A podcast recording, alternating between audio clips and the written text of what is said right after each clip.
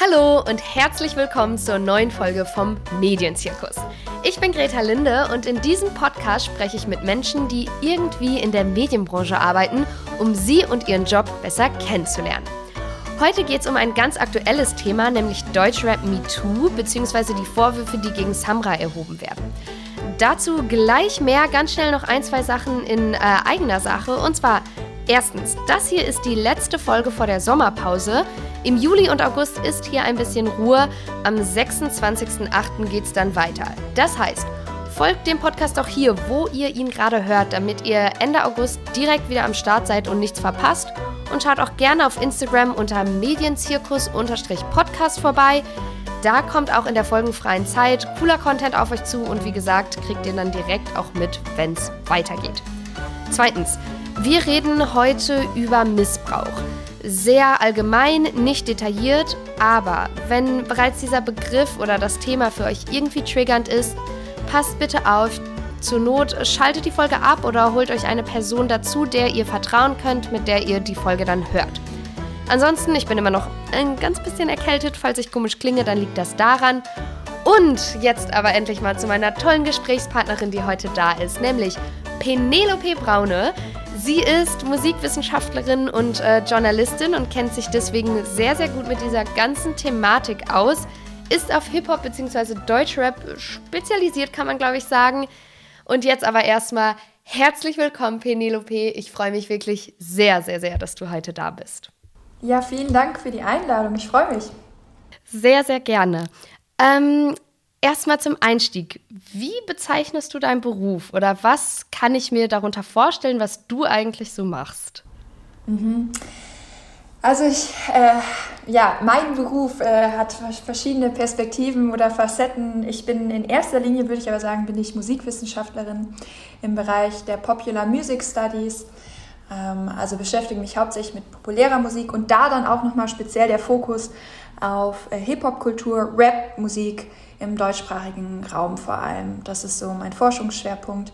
Das ist die eine Seite äh, eben das Wissenschaftliche und dann darüber hinaus ähm, gibt es noch meine Arbeit als im musikjournalistischen Bereich und auch als Musikpromoterin. Das heißt, ähm, ich bin auch so neben meiner, meinem, meinem Fan-Dasein, meinem wissenschaftlichen Dasein, irgendwie bringe ich auch noch so ein bisschen ja, eine interne Szene, Szene ja, Facette mit rein und habe einfach da auch so aus der Industrie ähm, Einsicht.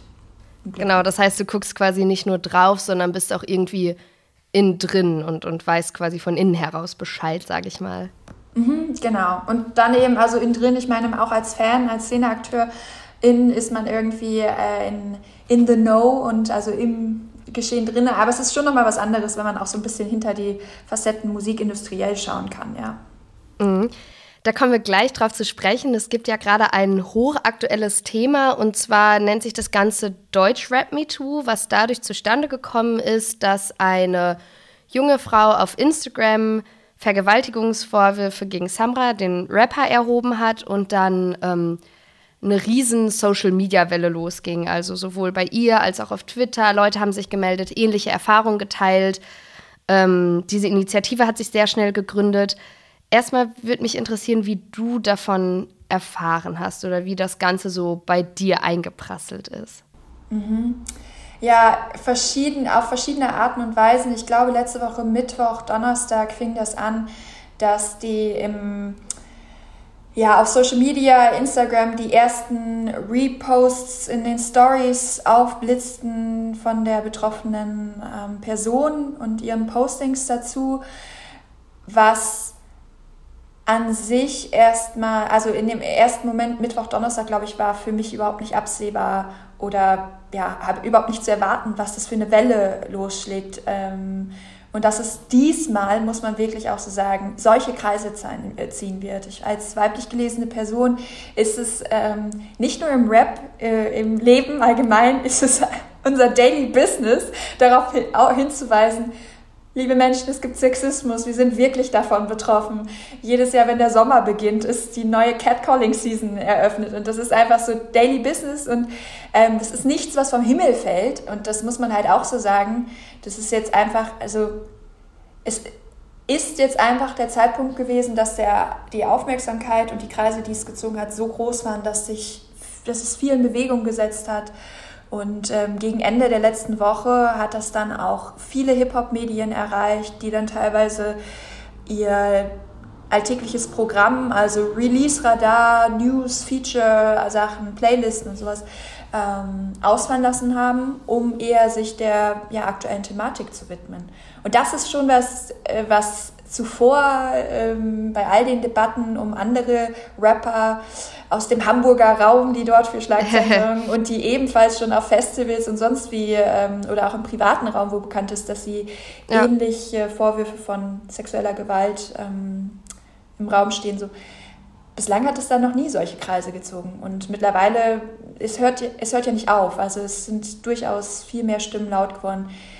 Labels, die sich dadurch verantworten müssen, auch auf anderen Labels, nicht nur Major, sondern auch kleineren Labels, so von wegen, ähm, auch ihr habt Artists in euren Reihen, gegen die aber diese Vorwürfe erhoben werden.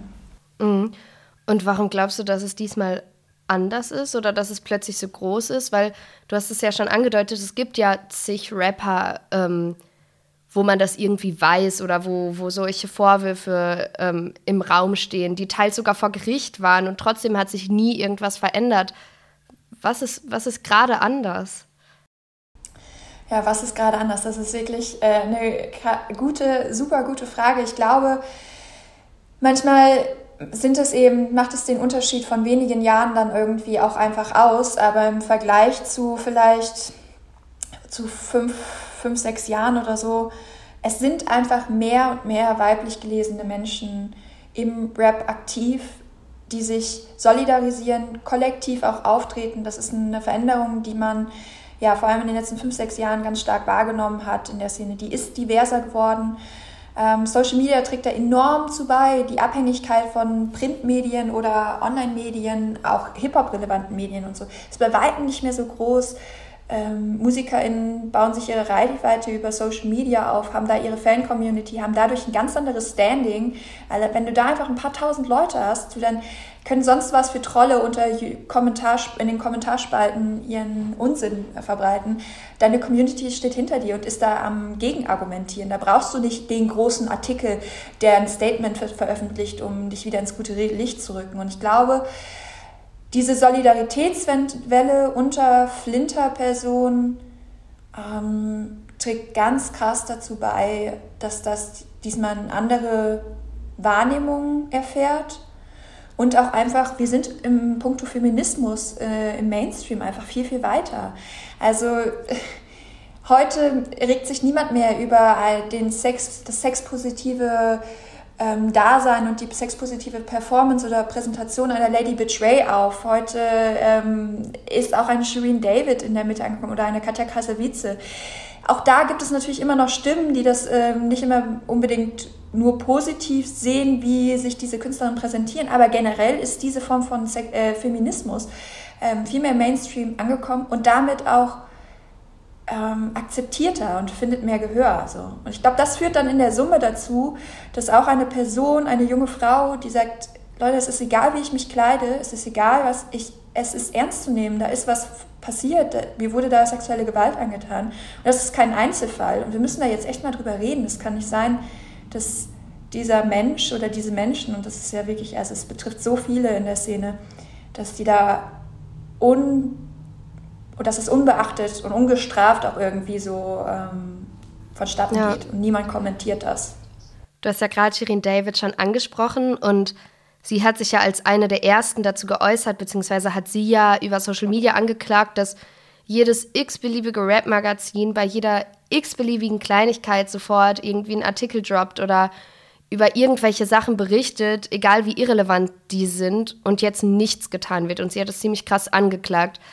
Ähm, siehst du das ähnlich? Und wenn ja, wie erklärst du dir das, warum die erst so oder die, die Fachpresse, nenne ich es jetzt mal, verhältnismäßig spät reagiert hat? Mhm. Ja, das sind äh, verschiedene Aspekte. Also ich sehe es ähnlich. Ähm, ich hätte mir früher eher schneller Reaktionen gewünscht. Ähm, mindestens, so wie du es gesagt hast, genauso schnell wie, wie ähm, bei anderen Schlagzeilen, die völlig irrelevant ist. Oh, hier neue Zahnpasta, neuer sonst was äh, Produkt von Rapper. Genauso schnell hätte ich mindestens auch darüber ähm, Berichterstattung ähm, ja, mir gewünscht. Ähm, auch auf eine neutrale Ebene, ohne sich vielleicht erstmal zu positionieren. Das ist ja durchaus möglich. Wir sind ähm, im musikjournalistischen oder generell journalistischen Bereich, wir sind äh, keine People-Pleaser und wir können auch, wenn wir auch, auch wenn eine gewisse Abhängigkeit irgendwie besteht, wir brauchen die Artists, um Stoff zu kriegen, um zu berichten, um unseren Beruf irgendwie machen zu können, ähm, sind wir trotzdem, haben wir Neutralitätsgebot und können da auch einfach so mal drüber, also ja, können einfach so darüber berichten. Ich glaube, warum das so gedauert hat, hat verschiedene Gründe. Wir haben es natürlich da irgendwie mit Vorwürfen zu tun gegenüber Personen, die bei Major-Labels ähm, gesigned sind. Da ist ein ganz anderer Apparat an ähm, ja, Industrie, an Geld, an Rechtsberatung und was nicht alles steht dahinter. Man das heißt, die haben dann irgendwie Angst oder wollen nicht so ja. schnell was gegen Majors sagen? Ja, auch. Also ich meine, mhm. das sind auch äh, reale Aspekte. Ne? Also dass ähm, der Anruf, es ist auch nicht so, das ist vielleicht auch so ein Insight, ähm, den man hat, wenn man damit in dieser Szene so agiert, den man vielleicht als außenstehende Person gar nicht mitbekommt. Aber die Hip-Hop-Landschaft im deutschsprachigen Raum ist relativ übersichtlich und die Hip-Hop-Medien ebenso. Das ist nicht so, als würden bei Backspin, hiphop.de, als würden da 40, 50 Leute sitzen, äh, wie bei Universal mehrere hundert oder so. Das sind drei, vier Leute, die dort sitzen. Das ist alles viel, viel nischiger. Das ist enorm krass viel Arbeit von ähm, wenigen Menschen ähm, Beziehungen, die dort über Jahre aufgebaut wurden, ähm, warum vielleicht auch diese Medien diesen Stellenwert irgendwie in der Hip-Hop-Szene haben und so. Da geht es natürlich dann auch um Existenzen und das ist natürlich was anderes, wenn dann auf einmal ein Artist, ähm, Major-Label-Artist irgendwie selbst anruft und sagt, hey, passt mal auf, was ihr da jetzt berichtet. Ähm, ich und meine Clique, meine Community und das ist natürlich der ganze andere Boys Club, der Rapper irgendwie so, ähm, wir, sind, wir, wir, brauchen euch nicht mehr befüttern mit neuer Mucke, wir brauchen euch nicht die exklusiven Interviews geben und so. Und dann hat, ist, fürchtet natürlich auch so, eine, ähm, so ein Medium um seine ähm, Existenz.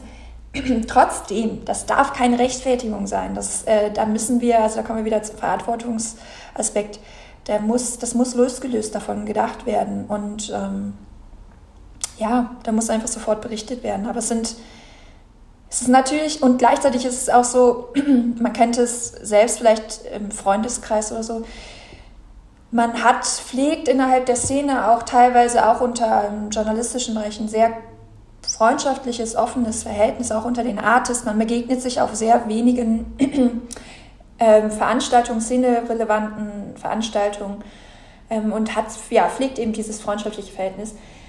Und wenn dann solche Vorwürfe laut werden und wenn dann auch noch intern mehr und mehr Stimmen laut werden, wie von wegen auch der und auch dieser und auch dieser Manager, auch dieser Journalist vielleicht oder so oder auch hier und da, dann muss man natürlich auch sich fragen, also dann ist die erste Haltung auch immer Abwehrhaltung von mir, nein, das kann ich mir nicht vorstellen, der doch nicht, ach so, aber hier, da man, es bröckelt natürlich an der eigenen Lebensrealität, solche Vorwürfe. Man kann sich das ja nicht vorstellen. Aber davon muss man, muss man sich einfach frei machen. Wir sind nicht nur, wir sind in, als, als Individuen nicht nur schwarz-weiß, entweder gut oder böse, sondern wir haben viele Facetten in uns. Und jedem von uns passiert wir alle wachsen in einer rassistischen, kapitalistischen, sexistischen, patriarchalen Gesellschaft auf. Wir haben diese Ismen verinternalisiert. Auch mir passiert das Sexismus, äh, Sexismus zu, reproduzi zu reproduzieren.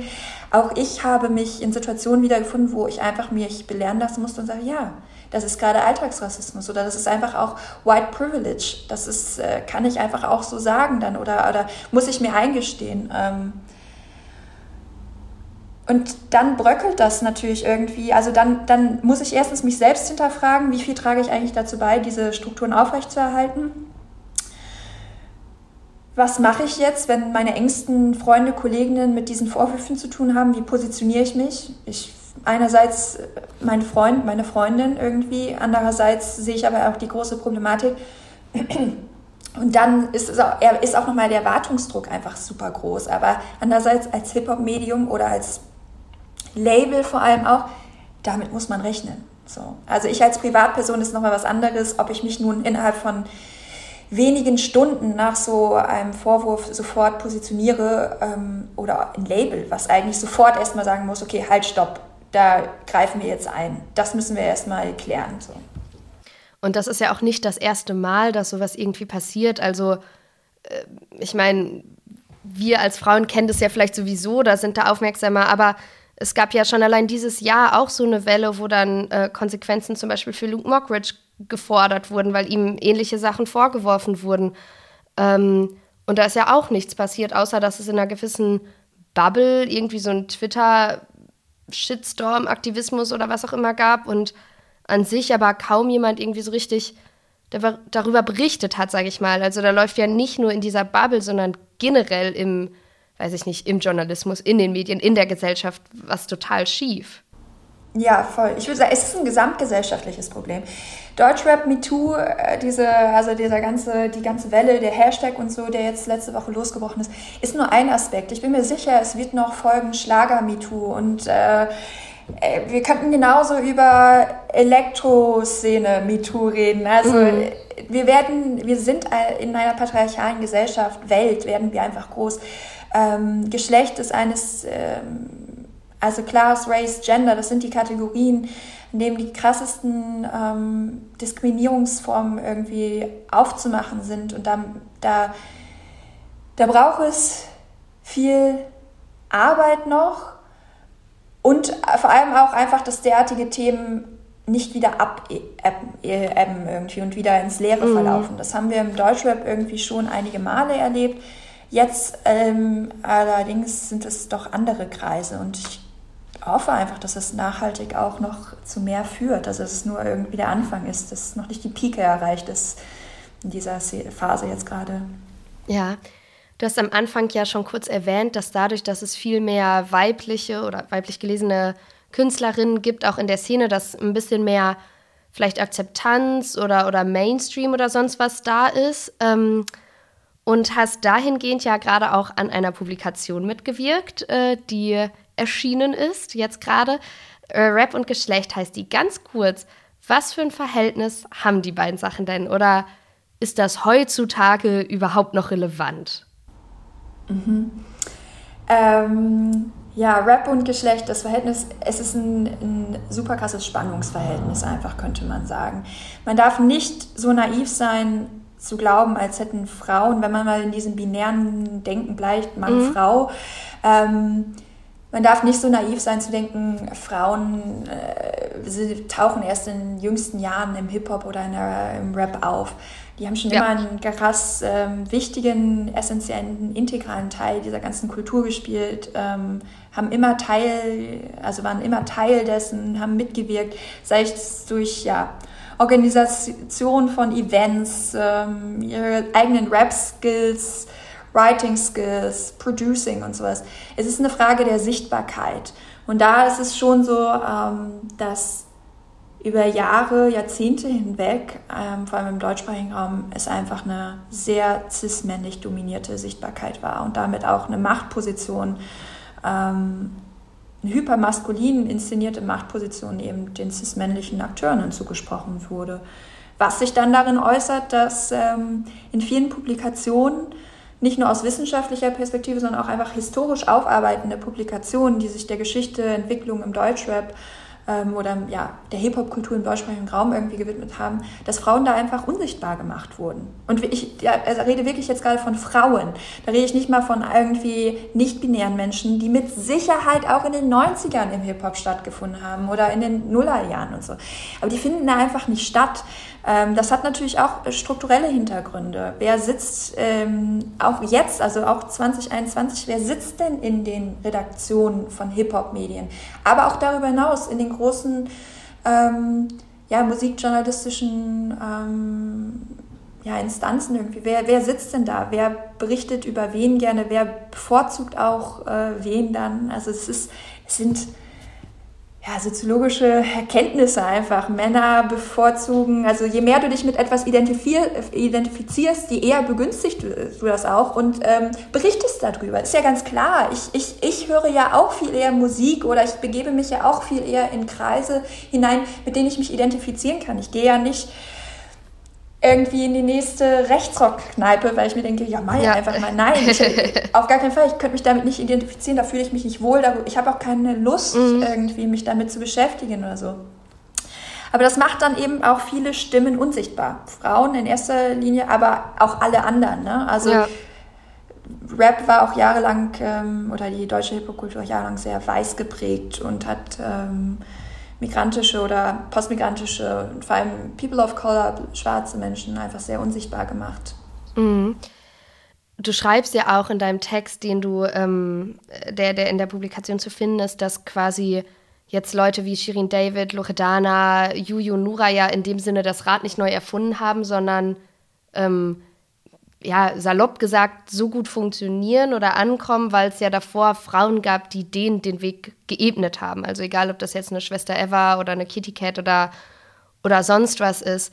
Ähm, hast du das Gefühl, dass die wirklich schon richtig, richtig im Mainstream angekommen sind? Ich frage nämlich, weil ich das Gefühl habe, dass oft das so ein bisschen schön geredet wird oder dieses, okay, jetzt haben wir hier doch drei weibliche Acts auf dem Festival oder aber guck doch mal, Shirin David war doch Platz 1 der Charts und so weiter und so fort. Ähm, und dass dabei immer noch so ein bisschen ausgeblendet wird, dass es ja vielleicht zu irgendeinem gewissen Grad auch nur Vorzeigeleute sind. Würdest du das mhm. unterschreiben?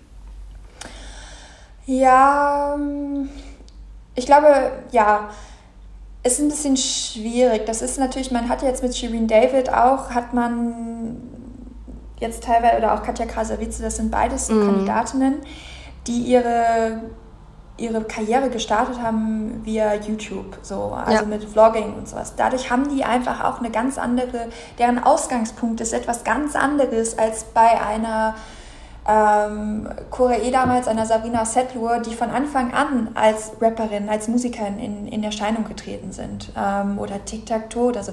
Sondern das war, da ist einfach das Setting ganz anderes. Ich, ich, war, ich weiß selbst noch, dass ich irgendwann mal das erste Mal von Shireen David gehört habe, weil die auf einmal in der äh, Jury von DSDS damals saß. Also, und dann irgendwie ein, zwei Jahre später oder so, glaube ich, kam sie auf einmal mit ihrem Alter Ego oder mit, ihrem, mit ihrer Performance-Persona ähm, mit Gibim und so um die Ecke. Und ich dachte, Moment, ist das ein und dieselbe Person? Ist das die gleiche?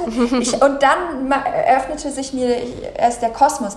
Damit hat sie natürlich auch schon eine ganz andere, wer bei DSDS saß, das ist eine ganz, ein ganz anderes Klientel, sage ich jetzt mal, eine ganz andere Reichweite, Personengruppe, als jetzt ähm, klassische Rapper in Karrieren, die wirklich so von der Pike auf im Hip-Hop, in der Hip-Hop-Kultur gestartet sind, sich hochgearbeitet haben. Ja. Ähm, und ich glaube, das verzerrt natürlich ein bisschen dann auch, wie diese Künstler gerade wahrgenommen werden oder ähm, was sie für einen Status haben. Trotz alledem, und das ist mir, und da, das ist mir ähm, immer auch in meiner Forschung, in meiner Argumentation sehr wichtig, der, es ist eine Sache, wie man das, die Performance, die Inszenierung dieser Künstlerin von außen betrachtet. Die Wirkung auf weiblich gelesene Fans, Rezipienten dieser Musik, ist erstmal da. Und das bietet Identifikationsfläche und das ist so wichtig. Und da ist mir auch egal, ob die von YouTube kommt, von DSDS oder sonst was, sondern es zeigt erstmal, da sind zwei Frauen, jetzt erstmal um diese zu nennen, irgendwie Loredana, aber ich meine, es geht weiter, es gibt so viele krasse Artists und je, klar, je nischiger wir in den Hip-Hop reingehen, je weniger sind diese Künstlerinnen dann vielleicht im Mainstream bekannt. Also wirklich Mainstream, Mainstream, aber sie sind da ähm, und bieten so viel Identifikationsfläche für junge Menschen und gerade irgendwie Hip-Hop, Rap als Jugendkultur. Das ist so wichtig. Ich hätte mir das so gewünscht, als selbst einfach als äh, junges Mädchen irgendwie so viele Künstlerinnen vor Augen gehabt zu haben. Ja. Voll. Was du gerade erzählt hast, hatte ich total mit Sixten, dass ich irgendwie so mit ja, 19, 20 oder so war. Hä, wie cool, es ist die Musikrichtung, die ich mag, die ich gerne höre, aber jetzt erzählen einfach mal zwei Frauen, wie sie besoffen sind oder wie sie im Club angemacht werden und es nicht wollen und Nein sagen oder was auch immer. Also das, das hatte ich zum Glück diesen Moment so, hey, es gibt ja auch Leute, die sind so wie ich und erzählen diese Stories, aber machen im Prinzip genau das wie die Männer. Also ich, ich glaube auch, dass das irgendwie total wichtig ist. Voll. Abs ja, also die, genau, ich, in meiner Forschung, also so als Wissenschaftler beschäftige ich mich halt enorm viel mit diesem Aspekt, ähm, mit Identitätstheorien und mir geht es auch darum, wie auch die Fanforschung quasi, Außenwirkungen auf Rezipientinnen und so. Ähm, es gibt halt einen Ansatz aus der afroamerikanischen ähm, Hip-Hop-Forschung von ja, äh, Akademikerinnen und aber auch Aktivistinnen eben des Hip-Hop-Feminismus. Und der, da sagen die Theoretikerinnen, ähm, die Hip-Hop-Feministinnen, sagen halt ganz selbst, dass es sind vor allem eben schwarze Frauen, ähm, die selbst sich immer in diesem Spannungsverhältnis im amerikanischen Hip-Hop wiedergefunden haben. Entweder wurdest du krass sexualisiert, der Körper, so, also wirklich diese heilige Hure-Dichotomie, aber ja. man ist so sehr, man ist viel mehr. Und was macht man, wie positioniert man sich selbst eigentlich ähm, innerhalb dieses Feldes? Man liebt diese Musik und gleichzeitig aber sexualisiert sie ein, objektifiziert ja. sie ein. Es ist ein Spannungsverhältnis, mit dem man auskommen muss. Die Hip-Hop-Feministinnen sagen aber eben auch, ähm, dass es manchmal okay ist, wir leben in einer Welt, die von krass vielen Dichotomien, von sehr viel komplexen Strukturen und, und Tatsachen einfach durchdrungen ist. Und manchmal führt das auch einfach dazu, dass ich nicht jeden Tag meinen Feminismus zu 100 Prozent auslegen kann. Das macht mich nicht weniger zu einer Feministin, sondern es gibt einfach auch manchmal Tage, wo ich sage, es ist okay, dass mein Partner, mein männlich, cis-männlicher Partner heute mal für mich bezahlt. Ist okay, wenn der heute mich mal betötet und nur fährt. Ist einfach okay, wenn ich heute auch mal nur mich auf rein äußerliche, oberflächliche Dinge ähm, beziehen will und ich nicht, äh, ja, keine Ahnung, wenn, einfach wenn ich mal so Stereotype, Dinge, die das Frausein irgendwie definieren, ähm, machen will. Deswegen bin ich nicht weniger ähm, Feministin und dergleichen. Und das hat natürlich auch sowas dann, Sixten, ähm, ja, dieses, also dieser Aspekt von sich damit zu identifizieren, ja, natürlich sind wir laut, natürlich sind wir mal besoffen, natürlich haben wir auch Bock zu feiern und äh, konsumieren Alkohol, manche andere Drogen, äh, do whatever you want. Ähm, das macht mich nicht weniger zu einer Feministin, ähm, nur weil ich auch mal einen eskalativen Moment habe oder so. Oder, weiß ich, weil meine Freundinnen und ich einfach, ja, uns mal hart feiern und so. Das ist okay und das können wir auch mal so aussprechen. Und unsere Sprache muss auch nicht immer total elaboriert sein oder so. Wir kommen halt daher, wo wir herkommen. Wir sind halt äh, Kreuzberg, Berlin so. Hier reden wir halt so. Ich muss mich da nicht verstellen und ich bin deswegen nicht weniger wert oder weniger schlau oder so, sondern das ist, das bin ich. Und das mal so zu sehen, musikalisch und ähm, ja, ist super empowernd. Vor allem, wenn es dann, und das muss man dann auch nochmal so sehen, ähm, im Fall von Nura oder so von einer Frau kommt, muslimischen Backgrounds, schwarz. So, what? Mindblowing. Also ich meine, das ist ja, wo gibt es denn diese Identifikationsfiguren für muslimische, schwarze Mädchen derzeit sonst oder in den letzten Jahren? Natürlich war das einfach ein ja, Türöffner, Sixten, so für ganz, ganz viel junge Mädchen und ähm, ja, die Entwicklung in den letzten Jahren hat es ja gezeigt, was alles ist, was es losgetreten hat, wie viele Künstlerinnen mittlerweile am Start sind. Und, Total. Ähm, und, ja. und ich glaube, es war auch in dem Sinne ein Türöffner, weil es zum einen auch Typen gehört und gefeiert haben, weil sie sich eben trotzdem mit diesem Hau drauf und, und feiern gehen und mal ein bisschen assi sein und so identifizieren konnten. Und gleichzeitig war es so empowernd, aber eben einfach, weil sie es gemacht haben und nicht, weil man irgendwie das Gefühl hatte, man wird jetzt hier erzogen oder in so eine hyperfeministische Ecke gedrängt beim Hören. Mhm. Ja, voll. Also klar, man muss da immer trotzdem noch reflektieren. Auch da stand Major klar, dahinter, ja. auch stand, äh, da war Management und so dabei. Und ich komme trotzdem dann immer wieder an den Punkt, es ist doch egal, die Wirkung auf die Fans war doch die, das ist so krass empowernd, weil ich habe es selten erlebt auf einem Konzert, erstmal überhaupt, dass da zwei Frauen standen. Ich glaube, ich seit äh, Tic-Tac-Toe oder so hatte ich kein Rapperin-Duo mehr so präsent im Kopf wie auf einmal mit äh, Sixten. Und auf den Konzerten, natürlich war das Publikum divers, aber was das bedeutet, wenn auf einmal super viele Frauen, Mädchen, und die vereinzelten Kerle dazwischen aber irgendwie Texte mitgrölen und man merkt einfach, okay, ja, die Kerle feiern es auch, aber es ist ihnen auch schon ein bisschen die geballte Frauenpower, also das Female Empowerment, was da gerade den äh, männlichen ähm, Fans vor der Bühne auch entgegenschreibt, ist auch schon einschüchternd. Das ist, und ja. das ist natürlich so, das ist ein Voll. Moment, wo man denkt, wann haben wir das denn mal? Ja, als Flinterperson in dieser Welt, wo man so sagt, ja, vielleicht wenn Beyoncé den Super Bowl da irgendwie Formation fordert oder so. Aber ich meine, das haben wir ja sonst im deutschsprachigen Raum kaum oder gar nicht. Ja. Total. Wenn du jetzt in so eine Glaskugel gucken könntest oder dir irgendwie vorstellst, wie ähm, die Deutschrap, Hip-Hop-Zukunft in kein, den nächsten paar Jahren aussieht. Was, was glaubst du, wie entwickelt sich das zum einen auf, auf weibliche Artists bezogen, aber zum anderen auch auf diese ganze Machtmissbrauchsthematik? Mhm. Ja, gibt natürlich, also die Glaskugel, mein, meine Ponyhof-Vorstellung oder mein Wunschtraum wäre natürlich, dass es die Entwicklung weiterhin dahin geht, dass es sehr viel gelebte ähm, Solidarität gibt, viel mehr Aufmerksamkeit, dass sich über Labels, über Artists, über Journalistinnen ähm, viel mehr reflektieren, auch nochmal retrospektiv ähm, mit ihrer bisherigen Kunst auseinandersetzen, sich dazu positionieren. Ey, das Leben ist ein Learning. Niemand, wir machen alle Fehler und wir wissen, das ist, ja, das, das gehört auch zum Hip-Hop-Feminismus dazu, einfach zu sagen, es ist ein Prozess, wir lernen dazu und man macht auch mal Fehler. Man kann nicht immer alles sofort richtig machen. Aber dann eben auch zu handeln und zu gucken, sich zu reflektieren, wie, was können wir ändern, ähm, und gegebenenfalls in den sauren Apfel zu beißen und zu sagen, sorry, so ähm, können wir können wir einfach nicht vertreten, haben wir keinen Bock drauf, über das Album zu berichten. Oder es nicht ganz unreflektiert zu machen. Ne? Also es ist ähm, so im Sinne von, ja, mega nice, KZ, neues Album und so, seit über 10, 15 Jahren macht die Band eben auch mit ihren Lines.